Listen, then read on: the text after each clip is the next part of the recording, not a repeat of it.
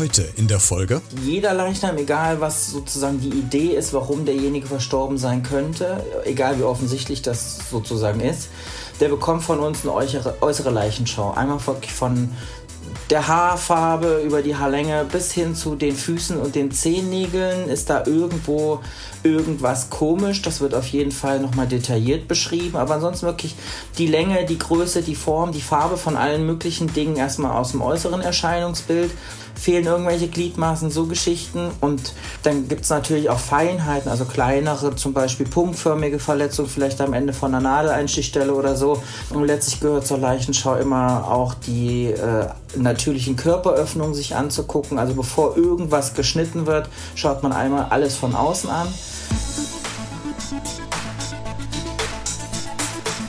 Beredet. Mit Christian Becker. Hey, das bin ich. Vielen Dank fürs Einschalten. Freut mich sehr. Lass uns loslegen mit einem spannenden Thema.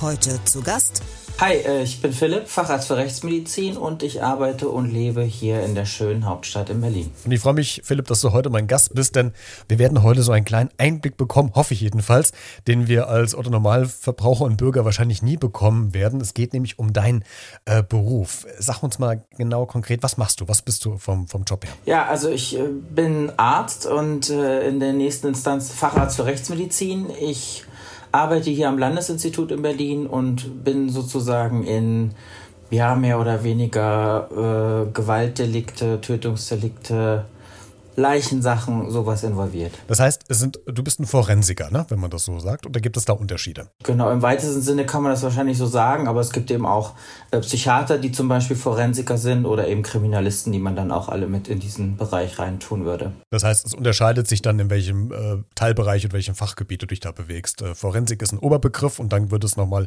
unterteilt in die jeweiligen Gebiete, wo man quasi arbeiten möchte. Ne? Genau, im englischsprachigen Bereich würde das, was ich mache, Forensic Pathology heißen, also forensische Pathologie. Ähm, in Deutschland ist es eben der Facharzt für Rechtsmedizin. Philipp, dann würde ich dich direkt zu Beginn fragen wollen, was war denn der letzte Fall oder aktuell, wo, wo arbeitest du gerade dran? Darfst du was sagen? Darfst du vielleicht nichts sagen? das ist immer so ganz, ja, genau, nicht ganz also so einfach. Ne? Das also alle, alle Fälle, die aktuell noch offen sind, dazu dürfen wir natürlich in der Regel nichts sagen, weil die eben dann noch nicht juristisch bis zum Ende ausverhandelt sind. Ähm, daher die aktuellen Sachen, da ist jetzt auch gar nichts so super Spannendes in den letzten paar Tagen passiert. Ähm, größere Sachen waren zum einen in der Vergangenheit dieser Kudam-Raser-Fall zum Beispiel, in den ich involviert gewesen bin. Ähm, dann gab es hier in Berlin einen Piratenpolitiker, der auch, äh, sagen wir mal, ein bisschen unsanft mit einer anderen Person umgegangen ist. Ähm, das wären so die ersten zwei, an die ich mich jetzt ad hoc erinnern würde. Da gucken wir auch gleich mal im Detail mal drauf, wie so dein, dein Job aussieht und was so kuriose Fälle vielleicht waren, die dir noch äh, sehr stark im Gedächtnis geblieben sind. Aber äh, lass uns noch mal zu dem eigentlichen Job ähm, kommen, den du, den du machst. Wie muss ich mir das, wie muss ich mir das vorstellen? Vielleicht kannst du uns mal mitnehmen äh, von, einem, von einem Fall, der jetzt quasi offengelegt wird, von dem ersten Telefonanruf quasi bis zum Schreiben des Abschlussberichtes. Also wie muss ich mir das bei dir vorstellen? Ja, also im Grunde ist das so ein bisschen zweigeteilt. Es gibt zum einen die Sachen, die du wahrscheinlich jetzt gerade im Kopf hast, das ist sozusagen Dinge, die in der Rufbereitschaft passieren. Das ist dann tatsächlich auch wie im Fernsehen. Wir werden wann auch immer, morgens, mittags, abends, nachts, am Wochenende irgendwann angerufen und fahren irgendwo hin. Und dann geht es wirklich von der Tatortarbeit, also zusammen mit der Polizei guckt man sich den Fundort an, ähm, man macht Untersuchungen vor Ort am Leichnam und dann entscheidet man letztlich in Rücksprache, ist das was, was akut jetzt sofort gemacht werden muss ähm, oder sind die ersten Anknüpfungspunkte gar nicht so stark in Richtung einer Fremdeinwirkung, dass man sagt, okay, eine Obduktion wäre, war angeraten, aber jetzt nicht unbedingt gleich? Und die meisten Dinge, die wir obduzieren, sind aber tatsächlich in der Regel die Dinge, die eben nicht so brisant am Anfang sind. Also wo wir einfach äh, am Vortag den Fall von dem Vorgesetzten zugeteilt bekommen, gehen am nächsten Morgen in den Obduktionssaal und dann wird eben obduziert. Das ist dann aber auch der Moment, wo wir den Leichnam und auch den Fall das erste Mal sehen. Bis zu dem Moment kannte ich die Person nicht, ich kannte keinen Vorgang, ich habe die Akte nie gelesen, das passiert dann alles erst an dem Morgen sozusagen. Also das eine ist das, was wir hauptsächlich machen und das andere ist das Spannende, würde ich sagen. Was ist so wirklich so spannend? Was findest du so spannend an dem Job? Warum hast du dich damals entschieden, Mensch, das ist das Ding, was ich äh, die nächsten Jahre machen möchte? Na, es ist super abwechslungsreich. Ähm, es ist die volle Bandbreite der Medizin, wirklich von ähm, natürlich sehr, sehr jungen Verstorbenen bis hin zu sehr, sehr alten Verstorbenen. Ähm, Verletzungskunde ist immer wieder auch äh, neu. Also man wird irgendwie nie richtig fertig damit, sich weiter zu belesen. Ähm, das Fach lebt natürlich von den Erfahrungen und eben auch von älteren Kollegen, die einen am Anfang und während der Ausbildungszeit begleiten. Ich kann super viel mit den Händen machen, das fand ich eigentlich immer ganz spannend, aber anders als in der Chirurgie zum Beispiel ist der Druck ein bisschen geringer. Ne? Also ich muss nicht dafür sorgen, dass am Ende wieder alles super funktioniert. Der läuft nach Hause und äh, feiert noch 40 Jahre seines Lebens oder so. Ähm, und im nächsten Moment ist es tatsächlich aber auch irgendwie die Neugier einfach. Ne? Was ist da passiert? Ähm, irgendwie so ein bisschen auch hinter den Alltag der Menschen zu blicken. Manchmal muss man natürlich aufpassen, dass man dann einen gewissen Abstand immer auch behält, aber ähm, auf jeden Fall sollte die Neugier, glaube ich, ein großer Punkt sein, warum man sich dafür interessiert und man muss am Ende irgendwie Dinge auch abkönnen. Wir werden auch gleich nochmal darüber sprechen, Philipp, wie man eigentlich mit diesem ganzen Druck umgeht, was, was man so an Eindrücken gewinnt. Das sind jetzt ja nicht, die, nicht immer die schönsten Bilder, die man da sieht. Ich würde aber gerne mal ganz kurz bei einem konkreten Fall bleiben. Ich würde einfach mal was skizzieren, einfach nur mal, dass wir so einen Einblick bekommen, wie das abläuft. Nehmen wir mal an, du bekommst jetzt eine Leiche rein, da geht man davon aus, dass es ein Mord oder ein Totschlag war. Wie gehst du denn jetzt an diese Leiche ran? Was sind so die ersten Schritte? Ähm, ist das so, wie man das im Fernsehen sieht, in den Serien, äh, dass du da mit dem Tiergerät stehst, gehst um die Leiche drumherum, äh, äh, ähm, sagst, was dir gerade auffällt, ähm, gehst quasi vom Groben ins Feine. Wie muss ich mir das vorstellen? Wie, wie fängst du mit einer Leiche an? Also letztlich jeder Leichnam, egal was sozusagen die Idee ist, warum derjenige verstorben sein könnte, egal wie offensichtlich das sozusagen ist, der bekommt von uns eine äußere, äußere Leichenschau. Einmal von der Haarfarbe über die Haarlänge bis hin zu den Füßen und den Zehennägeln ist da irgendwo irgendwas komisch. Das wird auf jeden Fall nochmal detailliert beschrieben. Aber ansonsten wirklich die Länge, die Größe, die Form, die Farbe von allen möglichen Dingen erstmal aus dem äußeren Erscheinungsbild. Natürlich erstmal ganz platt, äh, Mann oder Frau, gibt es irgendwelche, vielleicht sogar Tätowierungen, fehlen irgendwelche Gliedmaßen, so Geschichten und am Anfang ist es natürlich so, man stürzt sich so ein bisschen auf die wesentlichen Sachen, also die gröberen Verletzungen oder so, aber wenn es zum Beispiel keine gibt ähm, und man überhaupt erstmal keine Ahnung hat, worum kann sich der Fall gehen, dann gibt es natürlich auch Feinheiten, also kleinere, zum Beispiel punktförmige Verletzungen, vielleicht am Ende von einer Nadeleinstichstelle oder so. Also man muss schon einmal komplett sich den von vorne und hinten auch ähm, und letztlich gehört zur Leichenschau immer auch die äh, natürlichen Körperöffnungen sich anzugucken. Also bevor irgendwas geschnitten wird, schaut man einmal alles von außen an. Dann auch mit dem Diktiergerät in der Hand und alles, was ich dann runter diktiere sozusagen, es wird mir später dann geschrieben.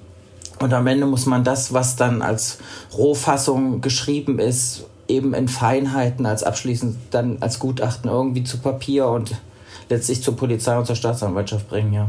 Was ich mal ganz spannend finde, wenn man äh, solche Krimis oder Serien im Fernsehen anschaut, beziehungsweise ich habe mich, mich vor ein, zwei Jahren auch mal mit einem äh, Bestatter unterhalten, ähm, dass ihr so gut feststellen könnt, wie lange dieser Mensch schon tot ist. Das finde ich immer so ganz faszinierend. Das hängt ja von verschiedenen ähm, äh, Eigenschaften des Körpers ja ab. Es gibt so Leichenstarre oder wenn das äh, Leichenwasser austritt und so weiter. Ähm, kannst du uns da vielleicht mal ganz kurz mit, mit reinnehmen? Wie machst du das? Wie, wie bestimmst du, wie lange jemand schon gestorben ist? Weil das hat ja auch unter Umständen Auswirkungen für die ganzen Ermittlungen. Das ist ja gar nicht so unrelevant. Das, was du gerade angesprochen hast, das sind die sicheren Todeszeichen. Dazu gehört zum Beispiel eben die Totenstarre, aber auch Totenflecke. Totenstarre prüft man, indem man wirklich die Gelenke einfach versucht, in ihrer physiologischen Weise zu beugen. Wenn die Starre ausgeprägt ist, dann sollte das sehr schwer sein. Ähm, Totenflecke an den Partien, die sozusagen abschüssig sind. Wenn man in Rückenlage gestorben ist, dann am Rücken, in Bauchlage eben vorne. Da kann man zur Eingrenzung gucken, ob die noch wegdrückbar sind. Zudem schauen wir uns Farbe und Intensität an. Ähm, als drittes und dann aber auch schon wirklich ein Hinweis darauf, dass diejenige etwas längere Zeit verstorben ist, Fäulnisveränderungen. Was die Studenten immer als erstes sagen, einfach weil es so eine, naja, sehr eindrückliche äh, Sache ist, sind Verletzungen, die nicht mit dem Leben vereinbar sind. Das bedeutet aber jetzt nicht, du hast einen Schnitt oder dir ist das Bein gebrochen, sondern wirklich gröbere Geschichten.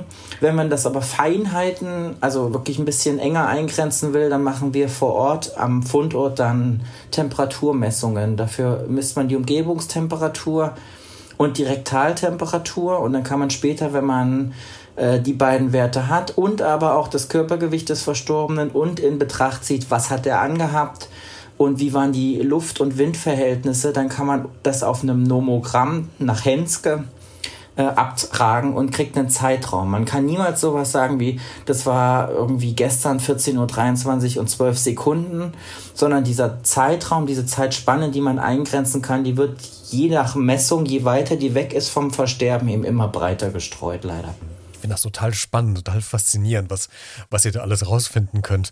Ähm, ich weiß noch, ähm, vor Jahren, ein, guter, ein sehr guter Bekannter von mir ist auch Arzt und der hat mich mal an, äh, in seinen Hörsaal oder in seine Seminarräume mitgenommen und äh, das war meine erste Begegnung mit, mit einer Leiche, die dann aufgebahrt auf dieser äh, Bahre lag und an der dann rumgeschnippelt wurde.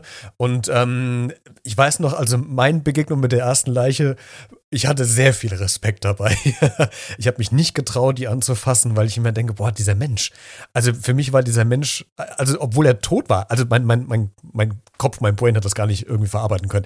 Der war, zwar tot, aber ich habe mir das Gefühl, mein Gott, ich kann den anfassen, der ist ja noch physisch ja noch da. Wie war denn dein, dein Umgang mit deiner ersten, deiner ersten Leiche? Ja, aber man muss ja sagen, ich bin so alt, dass ich noch im Regelstudiengang an der Charité studiert habe und wir hatten tatsächlich ja von Anfang an diesen Präparat Präparierkurs. Also da gab es ja sozusagen die erste Leiche schon.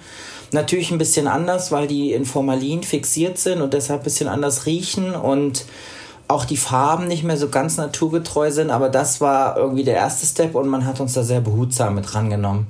Die erste Leiche in der Rechtsmedizin, das war dann schon nach meinem, ich meine, siebten Semester, da habe ich die Formulatur da gemacht. Das war einfach nur höchstgradig spannend. Ich wollte da unbedingt hin. Ich wollte gucken, ob ich das ab kann. Und dann kommt man morgens in den Sektionssaal und dann liegen auf vier oder fünf Tischen dann eben nebeneinander aufgebaut verschiedene Leichen. Und da war eigentlich immer nur dieses krass, was hier los? Und ich muss unbedingt dabei sein. Also es war kein, kein wirklicher Schock oder so.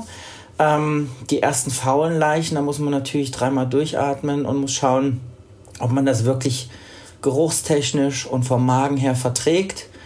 Aber nee, also so richtig schlimm war das nie irgendwie. Und ich verstehe aber, was du sagst. Ich mache auch Unterricht für Polizei und Referendare, wo man uns immer ja nochmal rückspiegelt, dass das, was wir da machen, irgendwie eben nicht normal und alltäglich ist.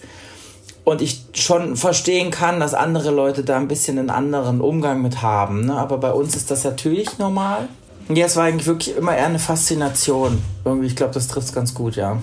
Und das ist ja der Punkt, der mal ganz wichtig ist, den man sich auch wieder mal äh, vor Augen führt. Für euch ist es ja euer alltäglicher Job. Für mich ist es was Besonderes, weil ich damit nicht alltäglich umgehe. Ne? Ähm, aber hast du vielleicht auch eine ganz naive Frage? Ich muss einfach fragen, weil ich äh, nicht in diesem Bereich hier arbeite. Aber hat man Angst, dass man irgendwann mal dieses Tuch hochhebt und man kennt jemanden, der da liegt? Letztlich ist es ja so, wir kennen die Namen zumindest am Vortag schon. Und äh, wenn da einer wirklich bekannt vorkäme, dann kann man dagegen steuern.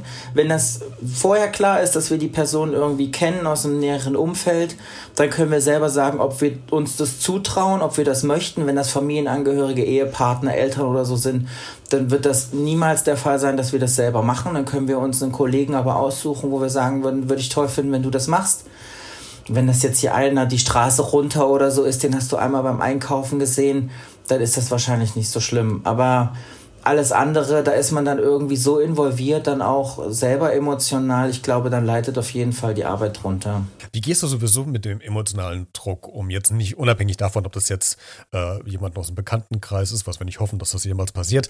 Aber ähm, es ist ja trotzdem, könnte ich mir vorstellen, es macht ja schon einen Unterschied, auch was, was ich so sehe. Und das ist ja nicht immer schön, was du siehst. Es gibt ja auf der einen Seite Leichen, die sind wahrscheinlich äh, fast unversehrt. Da, da sucht man erstmal, was ist hier überhaupt passiert. Und dann gibt es wahrscheinlich auch Leichen, die vielleicht verstümmelt Welt sind, äh, wo man dann wirklich ja Puzzleteile zusammensetzen muss. Aber dieser, dieser Kontrast an Bildern äh, von der verstümmelten Leiche zu einer normalen Leiche, das macht doch was mit einem. Also wie, wie gehst du denn damit um? Sprichst du da mit Freunden, Familien drüber? Habt ihr Supervision innerhalb des Teams? Habt ihr Psychologen, mit denen ihr euch unterhaltet? Also wie schaust du denn, dass du dir das nicht zu sehr auf deine eigenen Schultern packst? Ja, also zum einen natürlich mit den engen Kollegen, also die ärztlichen Kollegen, aber auch unsere Präparations- und Sektionsassistenten, mit denen man wirklich tagtäglich den engsten Kontakt hat und zusammenarbeitet. Im weiteren Kreis gehört zu unserem Institut auch eine psychiatrische Abteilung, mit denen wir auf jeden Fall auch äh, Gespräche führen können, entweder zu zweit oder eben in größeren Gruppen.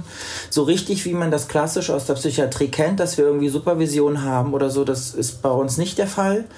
Äh, man kann das aber einfordern. Also das schon mit Verwandten, Familie, Ehemann und so Klar redet man über die Arbeit, aber man merkt schon ganz schnell, dass es jetzt an Grenzen stößt, vor allem was die so bereit sind, so zu hören und irgendwie miterleben zu wollen. Und ähm, dass ich dann eher doch wieder in der Rolle bin, dass ich die trösten muss, als dass das irgendwie andersrum der Fall sein könnte. Also dass das wirklich eher so in dem, in dem beruflichen Kontext bleibt. Ähm, ich mache das jetzt seit acht Jahren und es ist tatsächlich aber zum Glück immer noch so, dass es noch nichts gab, was mich jetzt irgendwie Wochen oder Monate lang nachteilig beeinträchtigt hat oder so. Äh, ich schließe nicht aus, dass es vielleicht irgendwann mal passieren könnte, aber ähm, zumindest war es jetzt immer noch möglich, da irgendwie eine Distanz wieder reinzubringen, selbst wenn einem so ein Fall, so ein Schicksal doch mal ein bisschen näher gegangen ist. Jetzt hast du eben ja schon so zwei Fälle mal ganz kurz skizziert, die in der Vergangenheit passiert sind, nämlich die, dieser Vorfall auf dem Kudamm. Mich nehme an, du wirst äh, den, den Weihnachtsmarkt äh, damals ansprechen, oder? Nee, tatsächlich nicht. Ähm, es war so ein, ähm, also bei dem Weihnachtsmarktfall, da bin ich morgens aus der Rufbereitschaft rausgegangen und dann zum äh, 80. Geburtstag meines Opas gefahren sonst hätte das natürlich sein können, dass das meiner wird. So war ich da halt komplett raus, auch räumlich gar nicht da und war da auch überhaupt nicht beteiligt. Wir haben in Berlin zweimal die Rechtsmedizin, einmal das Landesinstitut, an dem ich arbeite, und dann die Charité.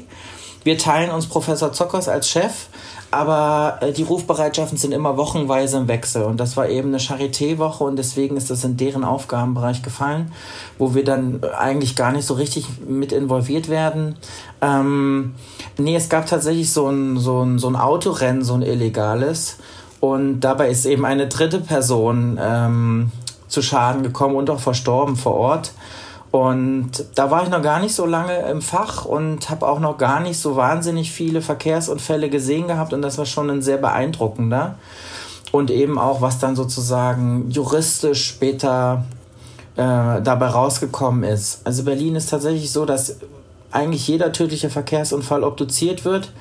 Aber der war dann auch für mich nochmal ein ganz besonderer. Und da habe ich mich aber auch gefragt, warum Vielleicht äh, kläre mich auf, auch wieder naiv gefragt, warum muss man denn dann noch obduzieren, wenn doch eigentlich relativ klar ist, dass dieser Mensch doch durch diesen Autounfall gestorben ist? Oder musst du ausschließen, dass nicht der Zufall jetzt damit äh, mit den Händen winkt und sagt, okay, der kriegt in dem Augenblick den Herzinfarkt, ähm, fällt um, hat aber gar nichts mit dem Autounfall zu Also muss man da, ihr müsst so kleinschrittig dann daran wahrscheinlich, ne?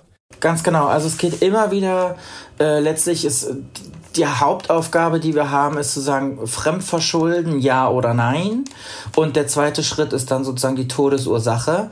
Aber natürlich, gerade bei Verkehrsunfällen, ob das jetzt ein Radfahrer ist, ein Autofahrer, ein Fußgänger, wenn die tot irgendwo liegen, dann ist erstmal die Frage, warum. Und ein Fußgänger kann natürlich einen Schlaganfall oder einen Herzinfarkt erleiden und taumeln und auf die Straße fallen. Ähm, und da wird aber im Zweifel dann eben ein Autofahrer angeklagt, dass er den im Straßenverkehr getötet hat. Und ist natürlich relevant für den später, ne? ob der nun jetzt schuld ist oder nicht. Und ähm, dann geht es eben auch darum, sind die Verletzungen so gravierend, dass sie den Tod herbeigeführt haben oder nicht? Und gibt es eben andere innere konkurrierende Todesursachen, die dann am Ende des Tages juristisch zu bewerten sind? Wir sind ja wirklich unabhängige Sachverständige. Ähm, Im Zweifel interessiert mich, ich sage das ganz salopp, ähm, gar nicht, wer da als Täter geführt wird oder so. Wir haben eben wirklich diesen Verstorbenen vor uns und schauen, was wir da an Informationen ableiten können im Rahmen der Obduktion oder eben die Leute leben noch. Wir gucken uns ja auch Geschädigte an, die nicht verstorben sind, wo das genauso ist und man einfach dann schaut, passt das in das, was erzählt worden ist. Häufig hat man bei einem Verkehrsunfall fünf Augenzeugen mit zehn verschiedenen Berichten und man muss am Ende übereinbringen, wie ist das wirklich gewesen. Gab es denn mal einen Fall, Philipp, wo du dir mal wirklich die Zähne ausgebissen hast, wo du äh, wirklich lange dran gehadert hast, sei es der Todesursache oder was passiert ist oder was vielleicht auch gar nicht auflösbar war? Also hast du da spontan einen Fall im Kopf, wo du sagst, da, das war da, das war Leder. nee, auf die Frage hätte ich mich vielleicht vorbereiten sollen. Dann hätte ich jetzt dir äh, richtig was Tolles antworten können. Letztlich sind, sind das aber hauptsächlich so Fälle, wo man ähm, vielleicht einen relativ jungen Verstorbenen hat, also noch nicht äh, wahnsinnig alte Person mit ganz vielen Vorerkrankungen, sondern junger Verstorbener ohne Verletzungen, wo man toxikologische Untersuchungen einleitet und die am Ende keine Todesursache erbringen, aber auch die Obduktion jetzt anhand der Organe irgendwie keine Todesursache erbringen, wo man dann rausgeht und nach den Wochen der Zusatzuntersuchung dann eben auch weiterhin ohne Ergebnis ist. Und das ist tatsächlich ziemlich unbefriedigend, weil man natürlich auch irgendwie den Hinterbliebenen Antworten liefern möchte. Das ist im Rahmen irgendwie des Abschließens mit diesem Versterben des, des Partners oder des Kindes oder so schon auch wichtig für die. Ähm, das, das macht einen schon unzufrieden und was auch jetzt mit den Jahren besser wird, was auch früher ein bisschen unangenehmer war, wenn man eben in der Rufbereitschaft wirklich irgendwo hingeht und vor Ort nachts um zwei irgendwie Schlaf noch in den Augen, man kann gerade so geradeaus gucken und dann stehen da zehn Leute und man guckt mit denen die Leiche an und sagt vor Ort, nee, ist alles also insofern okay, dass ich hier keinen Hinweis habe auf eine Fremdeinwirkung durch jemand Dritten. Und dann fährt man nach Hause, liegt um fünf wieder im Bett und denkt, scheiße, hast du daran gedacht, habe ich das gemacht, habe ich irgendwas übersehen?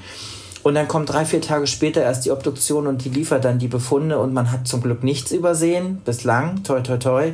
Ähm, wo man dann doch irgendwie unruhig bleibt, auch weiterhin. Ne? Und so ein bisschen Gelassenheit kommt über die Zeit, aber ich glaube, ähm, dass es einen überhaupt gar nicht mehr im Kern irgendwo berührt, das findet, glaube ich, nicht statt. So ein bisschen spannend, das erinnert mich gerade an eine Geschichte vor einem halben Jahr. Da habe ich mit einer der jüngsten deutschen Staatsanwältinnen Deutschlands äh, äh, gesprochen und sie war oder hat auch äh, erzählt, ihre erste Geschichte, an die sie denken musste, war, dass sie äh, völlig fester Überzeugung war, einen Giftmord jetzt aufzudecken und ähm, hat wohl schon alles in die Wege geleitet, äh, auch in, in Richtung euch und äh, der Herr oder die Dame, ich weiß gerade nicht mehr, was es war, lag auf dem Tisch und war schon aufgeschnitten und ihr dämmerte gerade, oh, bla, das ist ein Fehler gewesen gerade. Aber mein Gott, das ist halt auch, auch äh, es passieren ja jedem Fehler. Ne? Ähm, Philipp, ich würde dich gerne mit einer Frage vielleicht so ein bisschen in eine kleine Zwickmühle bringen, weil wenn du jetzt ehrlich darauf antworten würdest gleich, dürftest du es wahrscheinlich gar nicht. Auf der anderen Seite finde ich, ist es eine der spannendsten Fragen, die du bestimmt auch nicht zum ersten Mal gehört hast. Gibt es den perfekten Mord? Ich kann mir vorstellen, dass es einen Mord gibt, der dem sehr nahe kommt. Ähm, über die Zeit entwickelt man natürlich während der Arbeit und während auch des Lesens, Literatur, Bücher, Paper und so ein Gefühl dafür, was können wir vielleicht nicht ganz so richtig gut erkennen. Die meisten Sachen sind für uns natürlich total offensichtlich. Wir sind ja super klasse und die allerbesten. Da brauchen wir gar nicht drüber reden, ja. Aber ähm, mit Sicherheit, mit Sicherheit gibt es irgendeinen Menschen, der irgendeine Idee hat, die vielleicht noch brandneu ist oder die schon wieder so alt ist, dass man das eigentlich gar nicht mehr so richtig auf dem Schirm hat. Aber spannend finde ich auch, das sieht man ja auch in den letzten Jahrzehnten, auch die Technologie und die Methoden, die ihr habt, dass ja mittlerweile schon Mordfälle aufgedeckt werden, die schon vor zig Jahrzehnten passiert ist, die man damals hätte gar nicht aufdecken können, weil man eigentlich äh, das gar nicht analysieren kann, aber jetzt kann man es ja. Da sieht man ja, wie schnell auch so die Technologien, wie eure Methoden ja auch äh, sich immer wieder aktualisieren und, und ähm, updaten. Und ich habe deswegen die Frage gestellt, weil ich gerne mal wissen wollte, bei wie vielen Drehbüchern von Tatortserien, bei welchen, bei wie vielen Skripten von irgendwelchen Krimis bist du denn Teil eigentlich gewesen, was die Leute gar nicht wissen? Also sprich, kommen denn so Krimi-Autoren auf dich zu, äh, Fernsehregisseure und wollen von dir so Tipps haben? Mensch, wie kann ich denn das in dem Fall am besten umsetzen? Ist das glaubwürdig?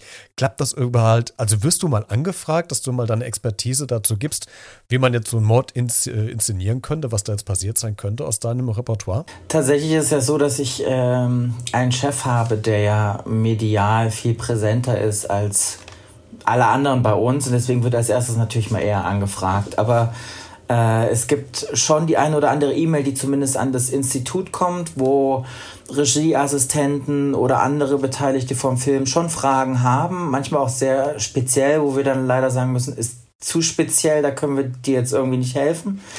Ähm, ich selbst habe mit, ähm, naja, mitgewirkt ist total überzogen. Ich habe gesprochen mit einem Schriftsteller, der eben einen Krimi geschrieben hat und ähm, da ging es mehr darum, ist es möglich das? Und dann sage ich ja oder nein und letztlich äh, schreibt er dann so, dass es irgendwie an der Realität bleibt.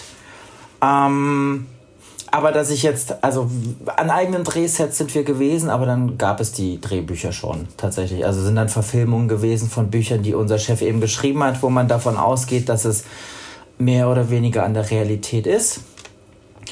Aber äh, vielleicht kommt meine Zeit ja noch. Ja, das stimmt. Philipp, wie entspannt ist denn eigentlich ein Filmabend mit dir, wenn wir jetzt Agatha Christie gucken würden oder Tatort oder äh, Columbo oder, oh Gott, oh Gott, was ist alles, Quincy oder was es alles gab. Also bist du da mhm. sehr entspannt auf der Couch oder ist das mit dir, also gucke ich es lieber alleine? Also ich glaube, es kommt darauf an, wen aus meinem Umfeld du fragst. Äh, ich würde sagen, es ist ziemlich entspannt. Es gibt den einen oder anderen Moment in Tatorten oder in amerikanischen Filmen und Serien vor allem, wo, wo ich sagen würde, halt stopp, das, das geht so nicht, das würde bei uns so nicht funktionieren. Aber vielleicht, ich habe keinen persönlichen Einblick in die Arbeit in Amerika, wie das funktioniert. Vielleicht ist es dort doch gar nicht so weit hergeholt, keine Ahnung. Unsere Tatorte sind schon ganz gut gemacht, muss man sagen ähm, dass man wie ein Börne im Fernsehen, zum Beispiel im rechtsmedizinischen Sektionssaal, was ist, das ist bei uns verpönt, das würde nicht passieren. Aber dass man auch über die Zeit zum Beispiel nähere Kontakte hat zu verschiedenen Beamten oder Staatsanwälten, das kann schon sein. Wie die Fälle da aufbearbeitet werden, das ist schon nachvollziehbar auch für mich. Hm, ja, ich glaube, je reißerischer das wird, umso ja, verkniffener gucke ich wahrscheinlich vorm Fernseher. Aber gerade diese alten Sachen, so Columbo oder Quincy oder so, das sind tatsächlich auch Dinge, mit denen ich da irgendwie rangekommen bin, weil das bei uns zu Hause früher lief. Und mit, mit dem entsprechenden Abstand heute, glaube ich, kann man das gut nochmal gucken, ja. Doch. Ja, finde ich auch so. Das sind so Klassiker irgendwie. Ich habe durch Zufall mhm. Columbo jetzt nochmal im Fernsehen auf irgendeinem so Spartenkanal, bin hängen geblieben. Das waren irgendwie so Kindheits-, so mindblowing, ne? Dam ja. Ah, damals. Philipp, vielen Dank, dass du dir äh, heute Zeit genommen hast. Äh, Philipp ist Facharzt für Rechtsmedizin, hat uns heute mal so einen kleinen Einblick in seinen Job gegeben, der zugegebenermaßen wirklich sehr spannend ist. Und äh, für den Fall, dass du vielleicht den Mix ein Krimi äh, schreiben willst oder äh, noch Tipps brauchst, um jemanden umzulegen, also nur für den Film oder fürs Buch, bitte nicht in der mhm. Realität. Na klar. Dann äh, äh, schau mal in die äh, Folgenbeschreibung zu dieser Folge rein. Da habe ich das Profil von äh, Philipp verlinkt. Da kannst du dir äh, seine Arbeit auch nochmal näher angucken. Philipp, vielen Dank, dass du zu Gast warst. Vielen Dank, dass ich hier sein durfte.